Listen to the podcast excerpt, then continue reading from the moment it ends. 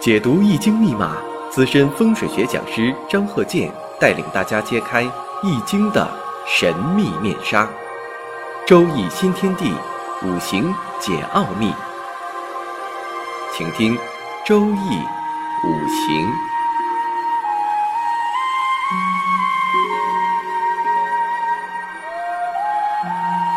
上山微电台荣誉出品。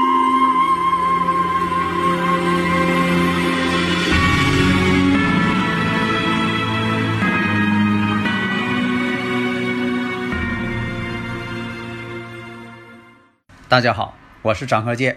周易五行啊，我们这一堂啊讲一个真实的一个例子，这是通过正规的新闻报道啊，这个是一个真人真事儿。那么首先我们看一下，呃，这个四柱呢是这样的：丁卯、壬壬、丁亥，这个时柱没有。你像说这个大家呢要问朋友啊、呃同学呀、自己的恋人呐，问生日。这个呢都能够这个得到，一般呃比较信任你的，他肯定他能告诉你啊，特别是呃处对象啊，情人之间，你要问生日啊，这个很容易知道。你人家过生日了啊，五二零你得送点礼物吧，啊，表示一下，这个都行。但是你要说实柱，一般来说呢，这个要不就这个人呢不知道，要不呢您就啊，人家这个事情呢，呃不能够告诉你。呃，在古代呀，这个像这个时柱啊，时间呐，很多人都自己都知道。虽然那个时候这个钟表啊不精确，但是一般来说都能知道。所以现在来讲呢，就是只能知道这个丁卯、壬壬、丁亥，因为他是一个呃真实的一个人物，真实的这一个生日。所以呢，我们看呢，呃，讲一下这个案例，这个人呐。本身呢，以前呢做过这个啊电工啊、水暖工啊，呃，现在这职业哈，很多人呢都变换很多次。他不是说的从一生下来他就适合炒菜，那个呢就适合种地，他不是，变了很多次的。那么这个万变呢不离其宗，你再怎么变呢，可能他都是做类似的工作。你说，你看从这个水暖工，后来呢他学这个厨师，哎，他又是厨师。学完厨师呢，一开始呢给别人打工，呃，再后来呢，哎，自己当老板，自己开个饭店，跟亲戚呢合伙啊，就开个饭店，开个饭店呢，在这个二零零七年，这时间也很长了，你看都十多年了，十多年以前开饭店的，那个时候呢，就说这个收入啊，在那个地区呀，它不是太多啊，挣钱挺辛苦的，就有一天。来了这一伙人，当地可能是呃挺霸道的，来了一伙人吃饭。呃，吃饭呢点这个有一道菜，但是呢这道菜呀，菜谱上没有，菜谱上没有呢，肯定就没有价格。那他非得要吃这道菜，怎么办？问问这个厨师，你看看会做不？厨师说会做。那价格怎么定啊？那厨师那得问厨师啊。啊，厨师就说了。比菜谱那个那道菜呀，得贵。你像这个菜谱上要标的是五十八，那这道菜呀现做呀七十八。但是呢，这一群人呢，刚开始没喝酒的时候倒没什么问题，等喝多了结账了，到前台一说七十八，当时这个人就不干了，开始有口舌纠纷了。结果呢？这个老板呐，息事宁人嘛，就不想再追究了。但是呢，这个人说了，不但这个多出二十块钱不给，这一桌子菜的钱都不给。后来这个老板呢，记过两句啊，也就拉倒了。但是他是合伙开的饭店，那边的那个合伙亲戚不干，他跟这老板就说了，说你看这不是熊咱们吗？啊，这一说呢，得这个老板这个气头就上来了。到外边呢，可能跟这一伙人呐，啊，就动手了。这一动手，哎，出事情了。在这个丁亥年的时候啊，就这一年，啊，当天晚上出事情了，喝多那位出人命了。结果呢，这个老板一看不好，结果就跑了，隐姓埋名。啊，我们看一下这个丁卯、壬壬、丁亥。我们知道啊，这个丁亥日啊是十个大败日。以前我讲过，你像这个十个大半日啊，他做什么呢？就是要不就是家运不好，要你说做生意呢，总赔钱。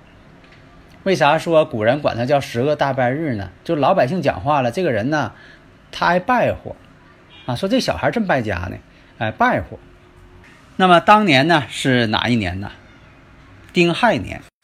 那么这个大限这个时间是什么时候呢？是己亥啊，二零零七年呢正好换这个己亥。那当年呢又是丁亥。丁亥年，猪年嘛。然后呢，它这个日主呢也是丁亥。你看这个两个丁亥，然后这个行在呢己亥，这样来出现什么？三个亥水都出现了，而且呢两个丁亥呢去合这个月柱，把这个官星啊本身它这个壬水就给合去了。丁亥年跟丁亥日什么关系啊？比肩嘛，比肩夺财嘛。因为这一这个二十块钱这么一个财，二十块钱，这就出了一个命案了。那么他这个到外边去之后啊，这十多年呢，隐姓埋名，名字也改了，呃，找了一位就是比他大了许多岁的这么一个女士在一起呢，啊，生活并没有结婚啊，因为他不敢抛头露面，只能说是呃依附于这个岁数比较大的这个女士。呃，这个女士呢也没有多问他，啊，你要问他呢，他就说了啊，这个没有家，啊，自己是孤儿啊，到这里呢去，呃，这个打工啊，挣点钱，啊，别的你也问不出来什么。后来呢，有关部门呢就查着他了，啊，因为通过这个呃一些呃蛛丝马迹就找到他了，找到之后啊，这个跟他在一起生活这个女士啊，如梦方醒啊。才发现，哎呦，这是一个啊嫌疑人，这么多年了没发现。那么是什么时间发现呢？那是在过了十二年之后。你看，正好一个周期，十二年，又是猪年了，那就是二零一九年啊。今年的己亥年，你看这己亥年呢，对他来说，你像这个去年呢，这个戊戌年，这戊戌年呢，对他来说呢是伤官，今年呢是食神。哎，都与这个七煞呢有关，特别是这个食神跟这个七煞之间，他们之间呢出现冲突，而且呢还是亥水，亥水之间呢形成相刑关系。所以大家呢如果有理论问题，可以加我微信幺三零幺九三七幺四三六，咱们共同研究，把这个我们祖先啊留下来的这个五行学说呢，能够进一步的科学的啊去开发。啊，不要把它当做一个迷信去研究，因为什么呢？就是说，人他与大自然之间天人合一嘛。为什么说呢？你说，呃，春天以后那就是夏天。像这个诗人雪莱说的：“冬天来了，春天还会远吗？”为什么呢？他说的啊，表面说这是诗，其实呢，他是说一个规，冬天结束了，随之而来的就是春天。春天结束了，随之而来的就是夏天；夏天结束了，随之而来就是秋天。你看，它这是规律嘛？大自然有规律啊，人生呢，它也有规律。如果说你说大自然有规律，而人生没有规律，那这个就不对。但是这规律呢，它又不是说的一成不变的。你说的完全按照这轨迹在走，啊，它也不是那样。但是呢，它这个宏观上总体的发展形式，它就是按照这个轨迹在走。所以啊，你像古人说这个阴差阳错日啊，啊十个大败日啊，反正说的吧倒是不好听，啊，其实呢，它归结出来就说这个时间对空间之间，他们之间呢就是有一个规律可循，就是你到什么年龄，你想什么事儿，到了该结婚的年龄了，谈恋爱的年龄了，你可能没人告诉你，你可能自己呢就知道谈恋爱，你等到这个岁数大了。在以前吧，那个年轻的时候，啊，一合计，啊，这个呃，教育子女、抱孙子，他根本就没想过，他觉得是个负担。你等他岁数大了，这个时候到那岁数了，他又想起来，哎呦，我得着急抱孙子，啊，赶紧催孩子结婚，啊，逼婚嘛。呃，下面这个时间呢，讲一下，有一个这个厂区的一个勘测，我们看一下，是八运的这么一个厂房。当时呢，现场这个勘测呢，这个方向，辰山虚向，在这个北方，咱这说的这个从五行学来说吧，它叫坎宫。那么这个方位呢，有一个东西向的一条路。那厂区的大门呢，我们看一下，这个门呢也开在北边了。一般来说，开门吧都冲着路开。西方，西方这个对宫，我们看一下，有一个高塔。东边，东边呢有一座其他公司的这么一个高楼。南边我们看，南方呢在这个正南方向也有一个高楼。所以说呢，从这个呃飞行角度来说呀，在气场学来说，对这个生产呐效益啊，周围环境啊对它影响呢非常不好，而且呢，在这个厂区当中啊。工人呢还容易有一些受伤的这么一个情况。那我们看一下，二零零四年以后呢，这个古人认为啊，这个是属于艮宫八运八白星。八白星呢，就说的这个太空当中这八白星啊当旺。那这个我们看啊，这个八白星呢是在辰方。那么这个座山这个星八白星呢是在这个戌方。所以说呢，这是不是咱们？它是一个颠倒的这么一个格局。颠倒格局呢，看中宫。中宫呢，我们看有骑士星，有九子星，这种组合呀，也不是太好，不利于生产，也不利于这个效益经营。那八白代表什么呢？古人认为啊，这个八白呢，它与这个少男、少年有关。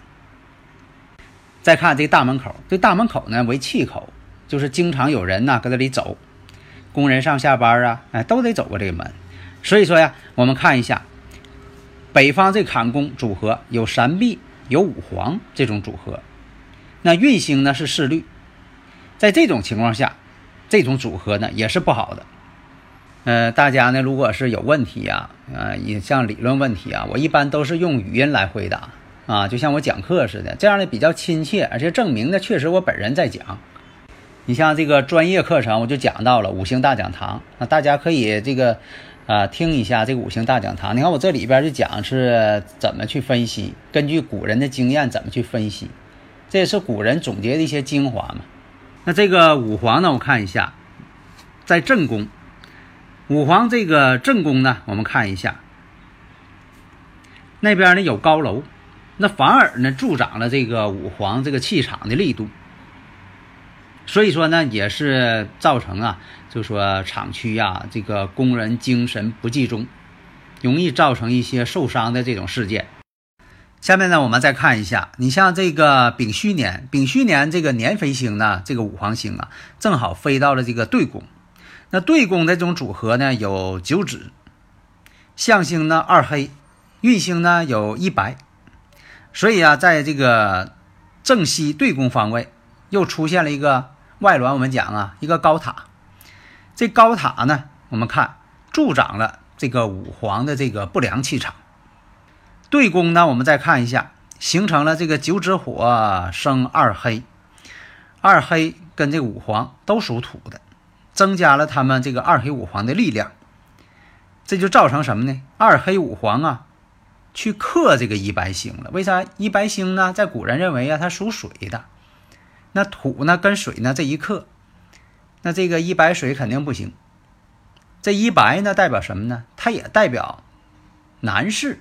在古人来讲啊，说这个一白水呀，它代表中年男人。所以啊，在这个丙戌年的时候，就出现了这个一些工人呐，干活的时候啊不注意，精力不集中，结果呢总是出毛病，总是受伤。人有的时候吧，这个精力不集中。他就爱出毛病，你像个这个干活啊，你是干一些精密工作呀，啊有风险的啊危险工作呀，有的时候就是精力不集中，有的时候你这个呃经常在家做饭的人呢，你说我这菜刀啊切菜呀，呃切了这个呃几十年了，但有的时候一合计事儿，哎呦把自己伤了，为啥呢？就是心里边合计事儿、走神儿了。所以啊，这古人就研究啊，就是周围这个气场、环境对人的影响。有的时候环境不好，这人的思维就混乱。你想给这个孩子学习呀？为什么说要找一个好的环境呢？那周围，呃，总是一些乱乱哄哄的，那肯定他分心。但是呢，如果说你要是听课，外边这个有什么声音，有什么吵闹的，但是呢，你都听不见，你就听老师讲，这说明啥？你听进去了。你像在以前那个用功学习的人，在外边啊说的又演电影啊，又是呃演节目啊，他根本就没听见，因为什么呢？他精力都集中在学习上了。假如说稍微有点动静，就影响他了，说明什么呢？他精力没集中在这儿，他是强迫自己在那学。所以啊，你像这个公司的员工也是一样，你要说。这个精力全集中在工作上了，边上有人唠闲嗑，你根本就听不见，不知道他在说啥。当然了，这个大前提呀，环境好是最好的了。你说你又用心又用功，环境还好，那就如虎添翼了。那你学啥都能学好。嗯，在这方面呢，只是论述一下古人对环境这方面的一些要求。好的，谢谢大家。登录微信，搜索“上山之声”或 SS Radio，关注上山微电台，让我们一路同行。